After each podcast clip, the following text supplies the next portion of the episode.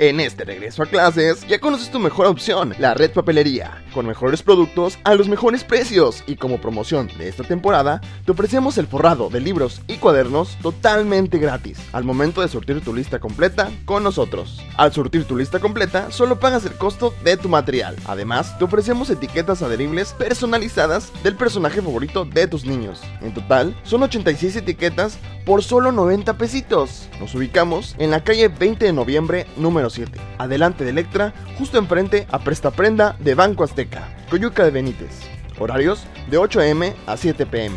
Recuerda, la red papelería apoya tu economía.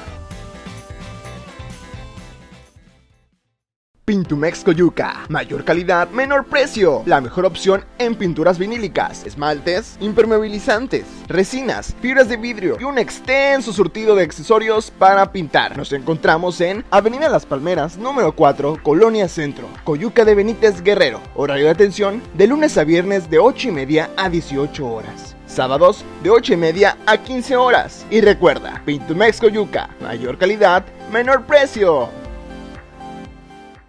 ¿Cómo estás? Saludos en este jueves 22 de septiembre. Gracias que nos ven a través de la televisión, en el canal 8 y que nos ven a través de las redes sociales. Te mandamos un fuerte abrazo. Sacudida de nuevo, una réplica después de que se dio fuertísimo hace unos días, allá usted lo sabe, en Cualcomán, en Michoacán. Hoy a la 1.16 de la mañana, 6.9 grados en escala de Richter, este, esta sacudida. ¿Dónde se sintió? Dicen, fuerte en la capital del estado, en Chilpancingo Aquí en Acapulco, de manera muy leve o suave se sintió, pero hablan sobre todo en la Ciudad de México de dos personas que murieron a causa de este temblor. Te voy a poner una imagen en la colonia de los doctores, cómo es que sacuden edificio. En esta misma colonia fallecería una mujer que se tropezaría, caería y moriría. Dos personas muertas en Ciudad de México, así como daños en la parte de Michoacán. Así lo vivieron los capitalinos. Híjole, eso está horrible.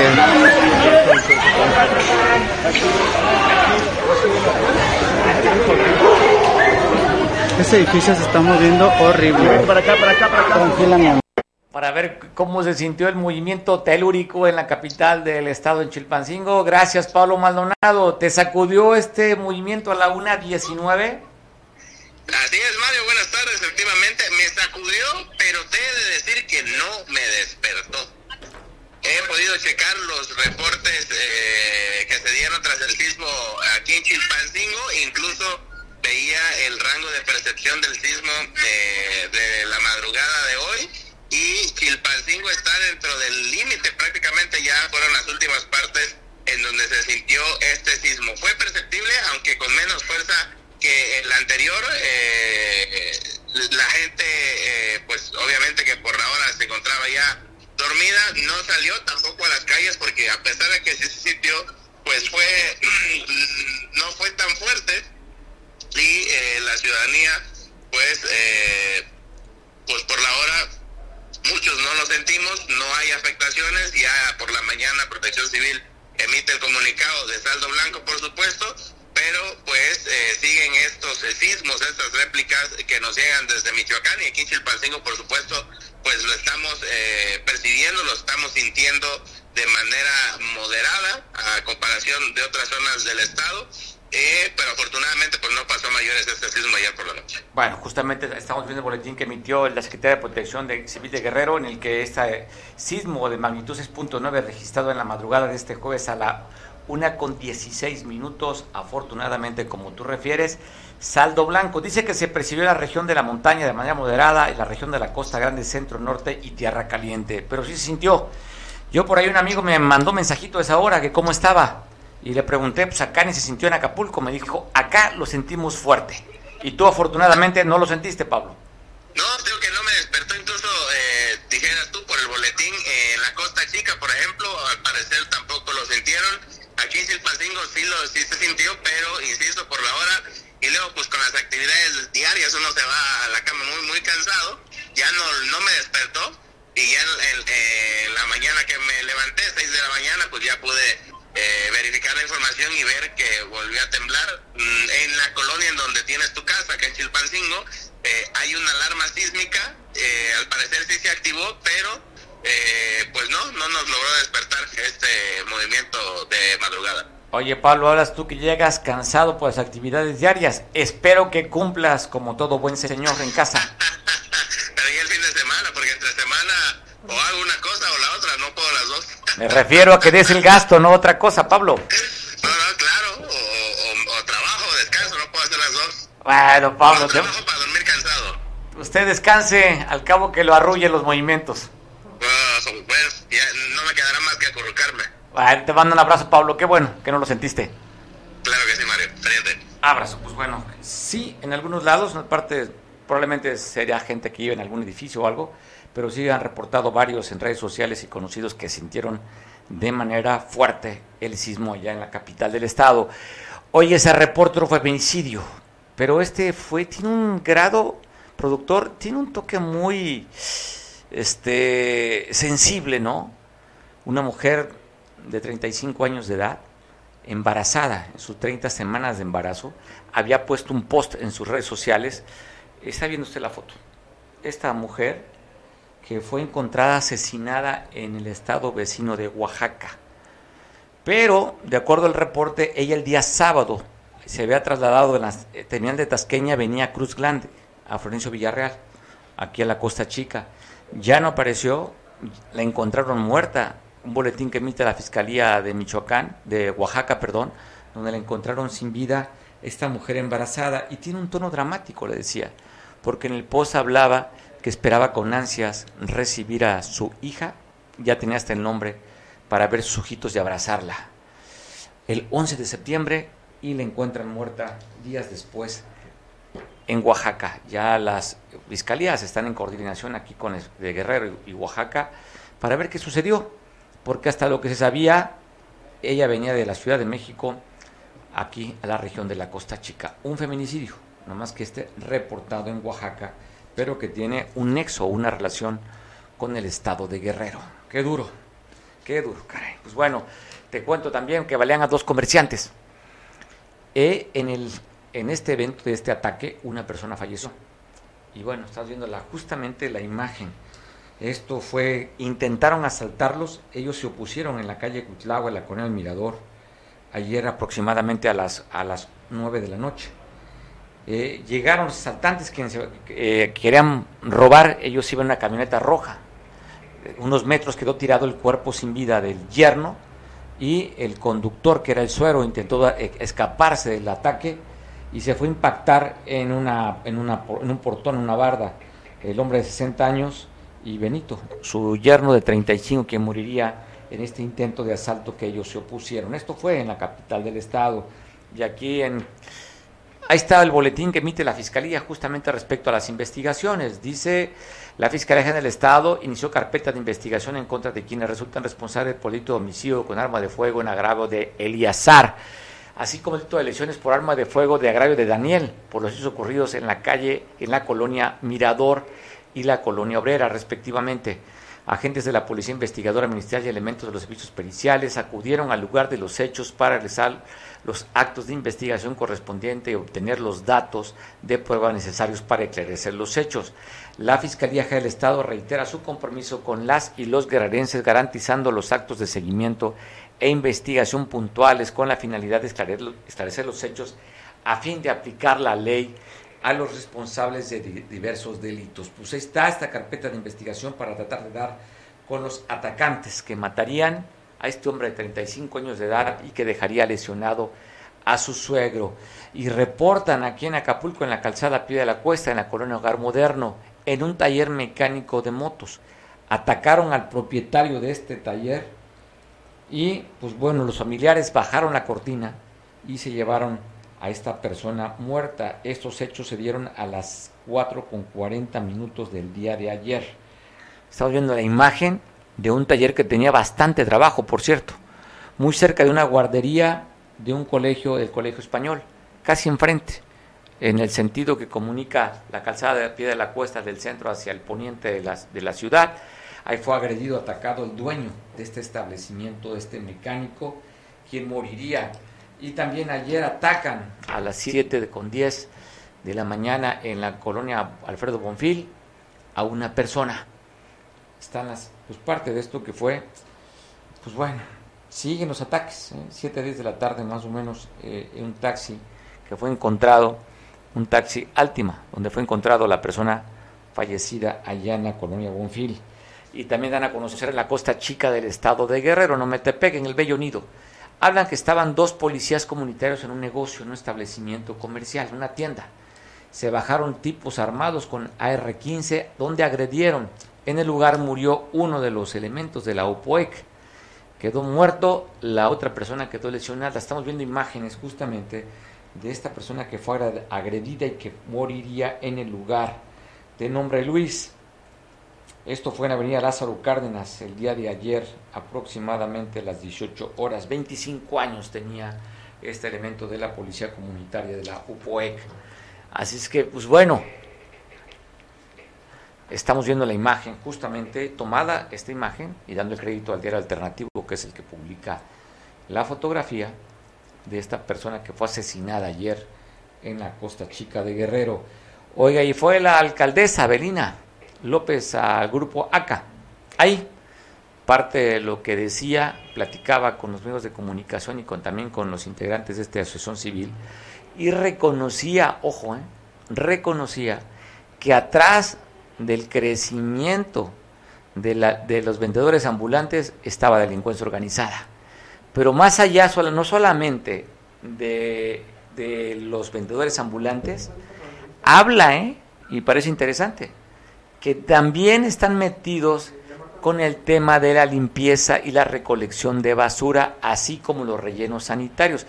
Es decir, de acuerdo a la alcaldesa, quien protestó y jurá, juró este, cuidar y hacer que se cumplan las leyes, ella reconoce que la delincuencia organizada está operando en Acapulco en el comercio ambulante y también está reconociendo y culpando de alguna manera el hecho que Acapulco siga con problemas de recolección de basura y se han depositado en el relleno sanitario porque está metida a la mano de la delincuencia organizada.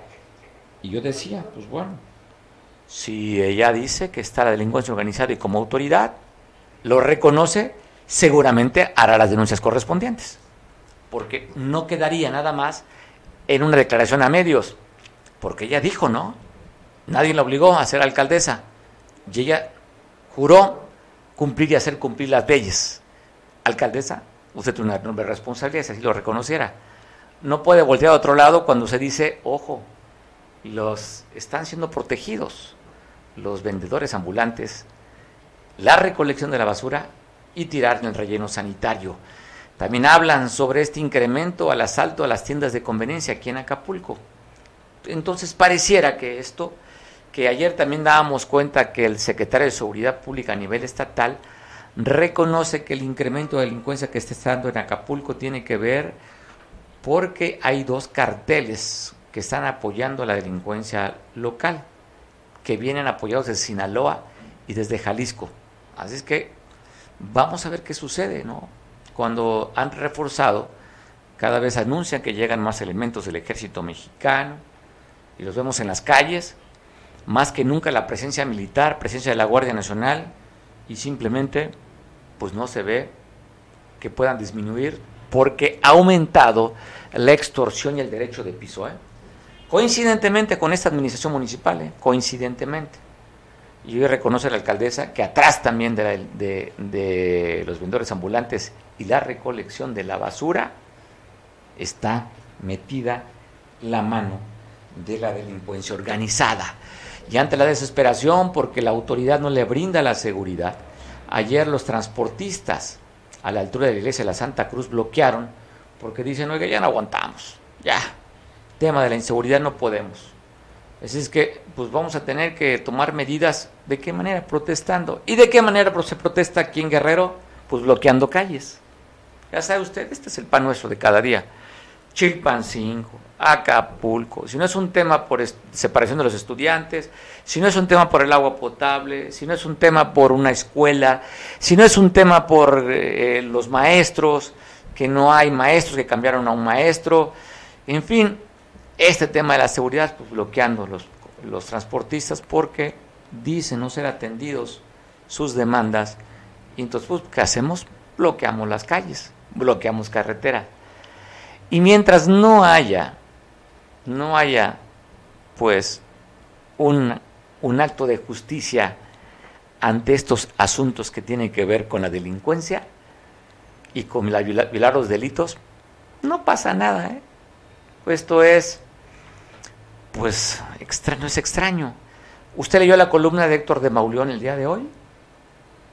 Pues me parece interesante, léala usted. Porque siguen tocando el tema del financiamiento de la delincuencia organizada del cartel del noreste que salpicaría con la administración municipal en las elecciones, a través de José Narro y a través de un operador que le decían el Jerry. Hoy publica nuevamente Héctor de Mauleón. ¿eh? O sea que es un tema que ha estado recurrente, que le costó la salida al secretario de Seguridad a Max Serrano. Y es algo que siguen cayendo en contradicciones, sobre todo José Narro, ¿no? Cada vez que da una entrevista cambia los hechos. Pero que dice que él no le pidió la seguridad a la alcaldesa Avelina. Avelina dice que ella no sabía. En fin, pero cuando veíamos a Jerry dentro del Palacio de Gobierno Municipal en reuniones muy cerca de la alcaldesa, pues bueno, habría que aclararlo y simplemente no hay corrupción, ¿eh? aquí no somos corruptos, aquí somos honestos. Pues no ha dicho de manera verbal que haya nepotismo, pero cuando vemos los hechos, pues ahí sí no puede negar la alcaldesa que es un gobierno con nepotismo. Y el resultado de los servicios, pues usted lo sabe. Alejandro Martínez Sidney, declaraciones que nos llaman poderosamente la atención cuando reconoce la alcaldesa que atrás del crecimiento del tema de los vendedores ambulantes, el tema de la recolección y los tiraderos rellenos sanitarios, está metido la delincuencia organizada. ¿Qué opinas de esto, Alejandro Martínez, como líder de la Federación Nacional de Cámaras de Comercio en el Estado? Pues que se tenía que, decir y se dijo, es algo que pues era un secreto a voces. los grupos delictivos se han empoderado han agarrado recursos económicos importantes a través de la manipulación, la extorsión y la amenaza a comerciantes semifijos, ambulantes, como su primer, pues básicamente, mecanismo de abasto de recursos. Eh, desgraciadamente, eh, esto se ha venido acrecentando cada vez más y cada vez más tenemos que este flagelo eh, se va convirtiendo en un problema social que difícilmente se va a erradicar este, con declaraciones. Yo creo que más bien se tiene que hacer un, una investigación profunda con los eh, elementos de inteligencia del gobierno y proceder a hacer investigaciones muy puntuales de lo que está aconteciendo en Acapulco, no nada más en Acapulco, sino en todo el país. Sí, complicado Alejandro, ¿no? Y me parece un tema también este, pues que vale la pena considerar cuando reconoce la alcaldesa que también hay un problema con la delincuencia organizada metida en la recolección de basura y también metida en los rellenos sanitarios, es decir, por un lado afectando la parte económica y por otro lado afectando los servicios en el que ella es la responsable. Mira, este hay un gran tabú en todo esto. Eh, la palabra maña ya la adopta cualquier persona para excusar un acto delictivo menor que se va convirtiendo en un acto delictivo grave. Eh, muchos se justifican este, tipo de famas, de seudónimos y nomenclaturas de cárteles a nivel nacional y muchos se ostentan cuando en realidad pues son vendedores de hamacas o son gente que trabajó en el gobierno y quedó desempleada. Este, si le investigan a fondo, eh, son gente que adopta nombres, apodos que ni siquiera son reales. Te lo pongo muy sencillo, que es como cuando te hablan por teléfono del cártel Jalisco Nueva Generación para pedirte que deposites y no si no depositas te aniquilan, ¿no? Es como si te dicen que tienen a tu esposa secuestrada y no la tienen secuestrada. Todo está en cómo crean ellos una, un miedo en torno a tu forma de vida y es donde a base de terrorismo, a base de temor, pues empiezan a hostigar y amedrentar a la gente y la gente pues en el, inmediatamente empieza a, a contribuir, a contribuir con el, el dinero de, pues se puede decir del, del erario público. Alejandro, un día platiqué contigo y, comentabas una reunión que hubo en el C5 y te sentías tú muy confiado de que la autoridad estaba siendo responsable y que iba a hacer trabajos de investigación. Y pues creo que tiene más de un mes que platicamos tú y yo en esa entrevista, dos meses. Y te quiero preguntar, ¿sigues optimista después de los resultados que estamos viendo? De ahí te lo estoy diciendo. Había un grupo delictivo que estaba extorsionando y resulta que era un vendedor de hamacas, el que se ostentaba como, como una, un ente, una célula criminal, y era un vendedor de hamacas, así como lo oyes, de esos que andan vendiendo hamacas, él era el que estaba extorsionando. Los, eh, se puede decir, los elementos de inteligencia este, dieron, dieron con esta, con esta persona, y resultó ser una persona que vende hamacas, el que estaba extorsionando a un grupo de comerciantes. Este, e, es una realidad que atrás de una llamada telefónica este, puede ser cualquier persona, pero en la gran mayoría, la gran mayoría es gente que no, no es este, eh, básicamente se ostentan como para crearte una cortina de humo y ya entregues el dinero.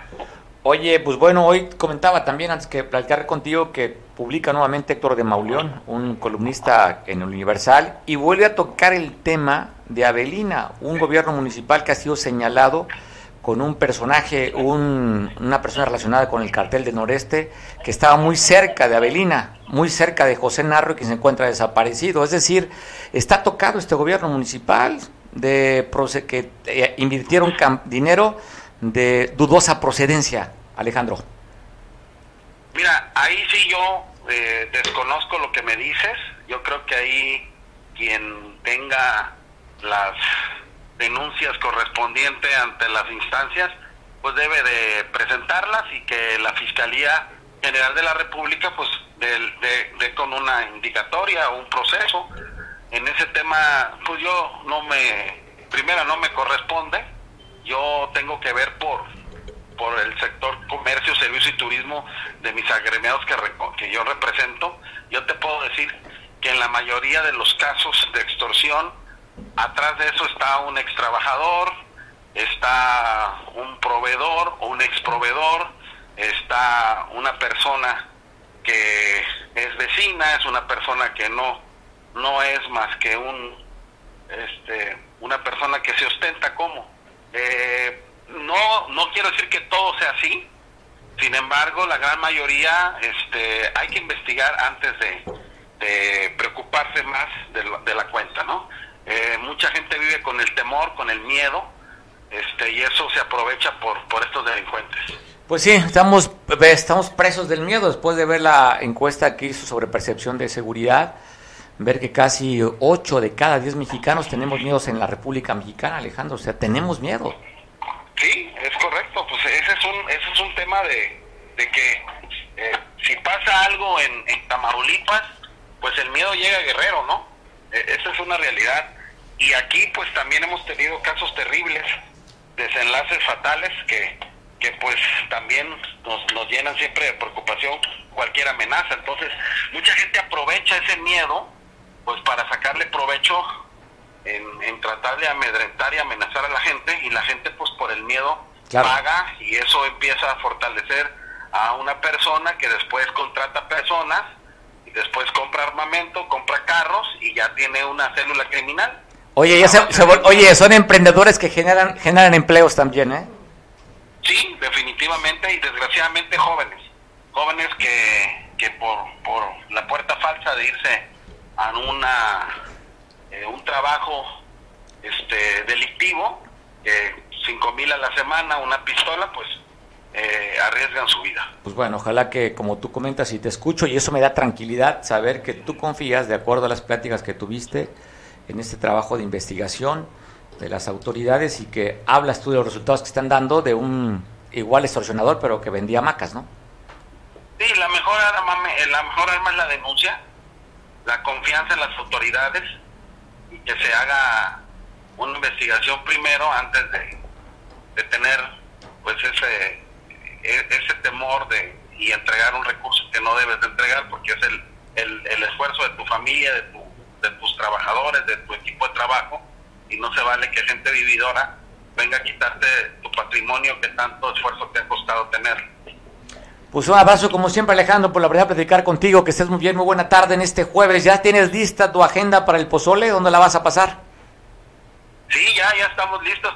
Acabamos de terminar una conferencia de prensa que tiene que ver con la cumbre deportiva. Nosotros estamos organizando el torneo nacional de Pesvela. Te invito a que formes parte de, de esta gran familia y que te integres a los trabajos, al esfuerzo de este comité que va muy bien y que vamos a, dejar un precedente con este torneo nacional de Pesvela, el tercero, con más de un millón y medio de pesos en premios, algo que, que no se había dado en Acapulco en los últimos años. Hoy es el que trae una fundación de HR. RH Consultores, sí, efectivamente, es el que encabeza este comité con su fundación y espero muy pronto por ahí en el estudio nos des un espacio para que vaya mi coordinador general a explicarte las bondades de este, de este gran torneo nacional de Pesvela, que va a ser del 29 al 30 en Acapulco y que esperamos más de 350 equipos que vengan de todo el país, inclusive equipos que vienen de otros países a participar y que vienen a Acapulco. Pues qué bueno, Alejandro, buena noticia. Te mando un abrazo, buen provecho, que disfrutes el pozole. Gracias, hasta luego. Hasta luego, pues bueno, siguen extorsionando en Cihuatanejo. Ahora están antes eh, damos la nota que el pasado fin de semana habían cerrado sus negocios las tiendas de conveniencia. Ahora se ha ampliado a otros comerciantes también en Cihuatanejos. Es que tema de extorsión que ha pegado muchísimo. Y luego cuando vemos las declaraciones del presidente de la República diciendo, hoy en la mañanera, eh, reconociendo que en Arcelia habían expulsado esta sección de militares, eh, más cerca de 30 militares, que era la delincuencia organizada. O sea, Palacio Nacional reconoce la expulsión de militares por parte de grupos de delincuencia organizada. no sé si las declaraciones cómo tomarlas, ¿eh? O sea, si tienen ese dato, ¿por qué no actúan, no? Pues bueno, no por algo estamos con estos niveles de más de 130 mil muertos en, este, en esta administración, cuando se habla de un gobierno humanista. Algún día yo creo que tiene que llegar en que se tengan que actuar en contra de esas bandas delincuenciales. Pero hoy lo reconoció el presidente de la República, que así están las cosas. Bueno, quiero contarte que ya se puso en marcha este transporte violeta. Estábamos a conocer el día de martes, ¿verdad? ¿O ayer pasamos? ¿Cuándo? Ayer, ayer, ayer. Pues, perdón, usted no se enoje, productor. Digo, pues todos tenemos un lapsus. Ayer damos a conocer sobre este transporte violeta que la gobernadora allá en Palacio de Gobierno, en Explanada, le daba pues este, este tema que es muy, muy sensible, sobre todo encabezando el gobierno estatal. Una mujer pues está buscando empoderar, cuidar a las mujeres. Así es que ya en Acapulco, ya opera. En el gobierno del estado de Guerrero, reconocemos que las mujeres somos prioridad es por ello que implementamos estrategias que garantizan nuestro bienestar y seguridad, permitiendo la realización segura de todas nuestras actividades sin ser molestadas ni violentadas. Una de estas estrategias de seguridad es el transporte violeta, un sistema de movilidad con perspectiva de género. En el tema de movilidad, hombres y mujeres tenemos diferentes necesidades. Muchas veces, las mujeres viajamos solas, con bebés o con hijos menores de edad. Aunado a esto, las mujeres somos más vulnerables a sufrir algún tipo de agresión o violencia en lugares públicos, incluido el transporte. Según el INEGI, 8 de cada 10 mujeres se sienten inseguras al usar el transporte público, siendo Acapulco y Chilpancingo las ciudades con mayores índices de inseguridad debido a la concentración poblacional. El transporte violeta es una opción de movilidad para las mujeres que les permitirá trasladarse de manera tranquila y segura, con una estrategia que contemplará distintos aspectos como designación de unidades exclusivas para el uso de mujeres y menores de 12 años, directorio de sitios de taxis seguros en la aplicación digital del 911 para poder pedir un servicio de taxi seguro capacitación y sensibilización a operadoras y operadores del transporte público. Convenios con organizaciones transportistas para coordinar y capacitar a sus operadores. y una estrategia de comunicación que sensibilice acerca de los problemas que enfrentamos las mujeres en el transporte público en Guerrero. Todas estas acciones deben ser implementadas para prevenir, erradicar y alertar en caso de que alguna mujer se sienta en riesgo o peligro de ser violentada. Con ayuda de operadoras y operadores capacitados, se brindará apoyo y atención a las mujeres que sientan vulnerados sus derechos. Transporte Violeta es un programa con el objetivo de formar un sistema de transporte con perspectiva de género, con la intención de visibilizar y concientizar sobre las consecuencias que deja el hostigamiento y acoso sexual en las guerrerenses. Transporte Violeta, por un transporte con perspectiva de género, seguro, exclusivo y sin acoso. Transformando Guerrero. Gobierno del Estado. Por segunda ocasión se presentó la iniciativa en el Congreso del Estado para modificar el artículo 412 del Código Civil. Pues de qué se trata? Para que en este Código Civil dice matrimonio entre, entre hombre y mujer. Y aquí nada más quitarle que dijera entre personas. Sería suficiente para que ya se pudiera aprobarle matrimonio igualitario. Agradezco mucho al diputado Jacinto que él presentó, Jacinto González, la primera vez presentó esta iniciativa y ahora otro compañero de su bancada la está presentando. ¿Cómo estás, diputado? Te saludo, además presidente del Comité Estatal de Morena. ¿Qué tal? Buenas tardes, mucho gusto saludarte, saludos al auditorio que nos escucha. Oye, tu opinión, Jacinto, ¿me escuchas? Claro que te escucho. Tu, tu opinión sobre esta segunda vez que se presenta esta iniciativa, la primera la hiciste tú, y ahora un compañero de tu bancada la presenta. ¿Cómo ves que esta vez sí vaya a pasar? Pues yo creo que si hay la voluntad de los 46 diputados o la mayoría, cuando menos 24, 25 diputados, pues pasarían. Lo que sí hay que este, analizar bien es este pues cómo conjuntamos las iniciativas que ya han sido presentadas para crear una sola pero eso ya sería un tema de, las y los diputados, dado que yo ya no soy diputado con licencia, ahora me toca dirigir los trabajos de Morena en Guerrero, pero veo bien, quizá a lo mejor no se leyó a detalle la iniciativa que se presentó, dado que el diputado que la ha presentado pues no era diputado en, su tiempo, es mi suplente quien, quien ha presentado esta iniciativa, solo decir que la iniciativa que su servidor presentó fue trabajada y consensuada con la mayoría de los colectivos de la comunidad LGBT en todo el estado de Guerrero. Muestra de ello están el informe y la exposición de motivos que se dio cuando la presenté. En este caso, pues la, la reforma que yo presento es una reforma integral, no es nada más una modificación a un artículo. Es la creación de derechos para, para las personas que se identifican con el colectivo LGBT, con la comunidad, la población LGBT. Y el caso de, esta iniciativa que fue presentada ayer, creo que nada más es la reforma al 412. Nosotros pedimos la reforma del Código Civil y el, civil y el Código Procesal Civil para que se, se crean y se defiendan los derechos ganados ya por este durante una lucha de más de 30 años de la comunidad LGBT en Guerrero y en México. Oye, la iniciativa que tú presentaste la mandaron a la Comisión de Justicia, ya está, ¿verdad? En la congeladora, Jacinto. Está en la Comisión de Justicia, lamentablemente yo me tuve que, retirar, ya tenía avanzadas este, los cabildeos con la comisión, de hecho tuvimos, tuve dos reuniones con el presidente de dicha comisión, estaba avanzando, pero pues yo, los tiempos en política pues no son este no son estables, ¿no? un día eres y mañana no. Y en política todo es cambiante. Pues me llegó el momento de retirarme del Congreso para ir a asumir una responsabilidad de Morena a nuestro movimiento y pues la dejé ahí a manos de quienes este, pudiera tomar el, rumbo y creo que ahorita al diputado suplente quizá no le sus asesores o quienes estén no le hayan informado a detalle de qué se trata esta iniciativa y por eso decidió presentar previamente una él que nada más modifica una palabra Pues buena palabra, que ya con eso era la parte amplia, ¿no? Ya no hablaba de hombre y mujer, sino, sino personas, ¿no?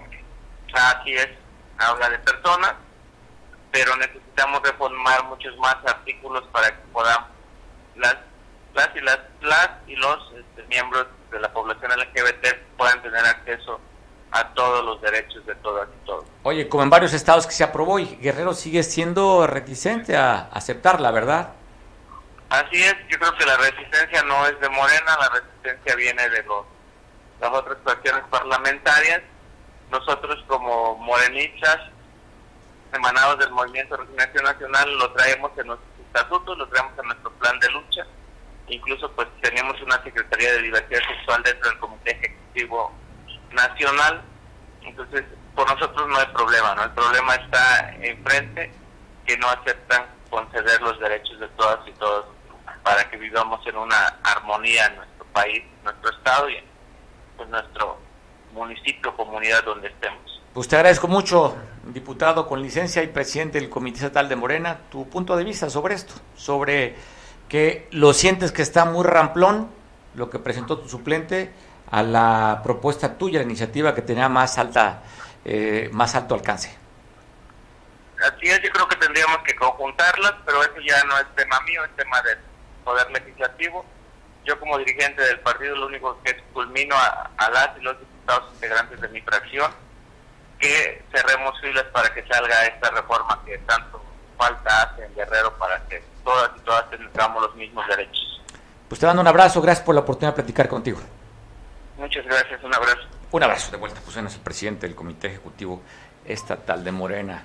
La gobernadora del estado, con recursos propios del gobierno, entregó a varios municipios, sobre todo a los municipios de la Costa Chica y también a la capital del estado, y acompañada por la presidenta del DIF, entregaron pues gran cantidad de equipos, andaderas, sillas de ruedas, bastones, en fin, beneficiados, algunos de ellos fue San Marcos, fue Ayutla, Tecuanapa, eh, Xochistlahuaca, en fin, son varios estados, varios municipios de la Costa Chica, le decía, en el que fueron más de 260 personas beneficiadas con estas entregas de aparatos funcionales.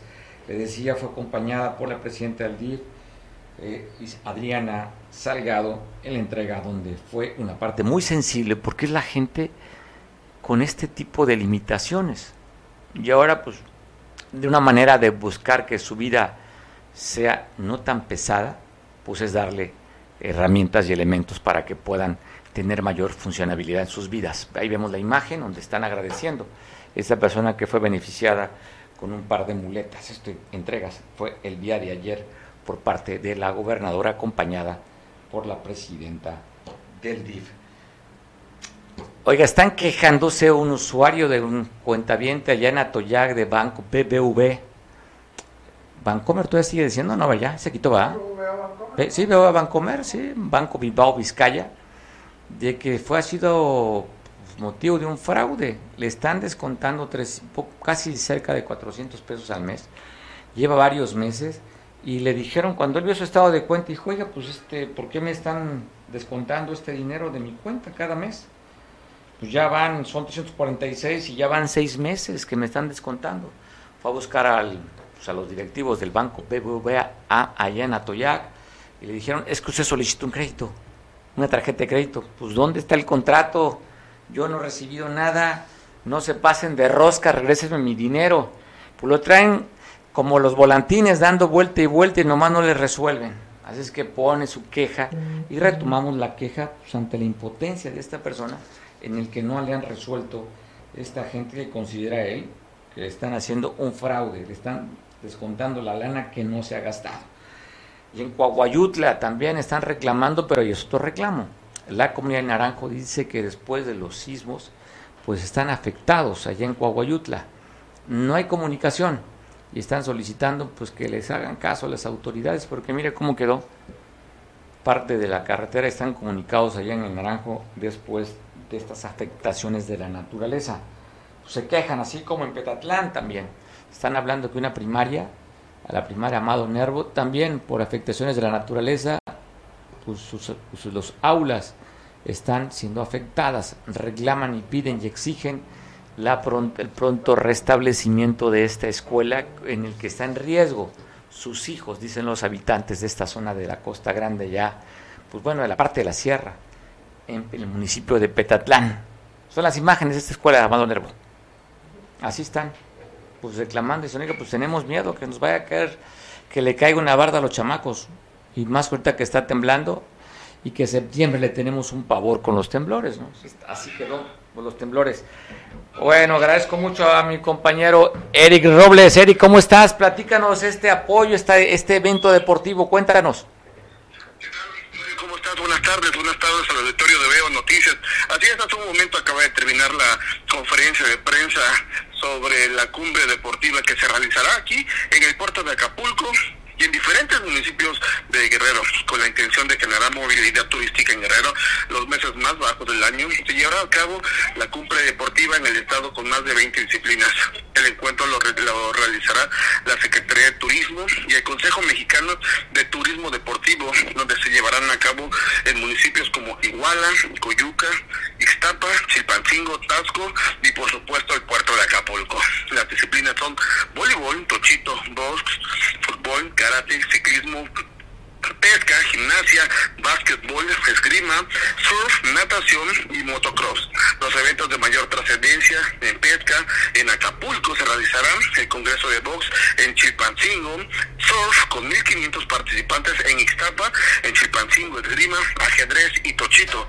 Se llevará a cabo 70 torneos aproximadamente con más de 70.000 participantes en surf eh, en esos 1.500, perdón, se espera que la derrama económica solo por los participantes sea de 350 millones más los visitantes que estén en este mes, en octubre, hasta el 6 de noviembre.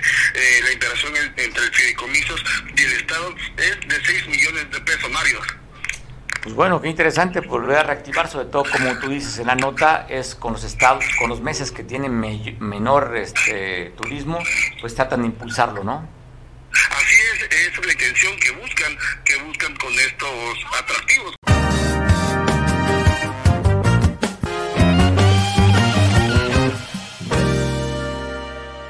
En este regreso a clases, ya conoces tu mejor opción, la red papelería, con mejores productos a los mejores precios y como promoción de esta temporada, te ofrecemos el forrado de libros y cuadernos totalmente gratis al momento de surtir tu lista completa con nosotros. Al surtir tu lista completa, solo pagas el costo de tu material. Además, te ofrecemos etiquetas adheribles personalizadas del personaje favorito de tus niños. En total, son 86 etiquetas por solo 90 pesitos. Nos ubicamos en la calle 20 de noviembre número adelante de Electra, justo enfrente a Presta Prenda de Banco Azteca, Coyuca de Benítez.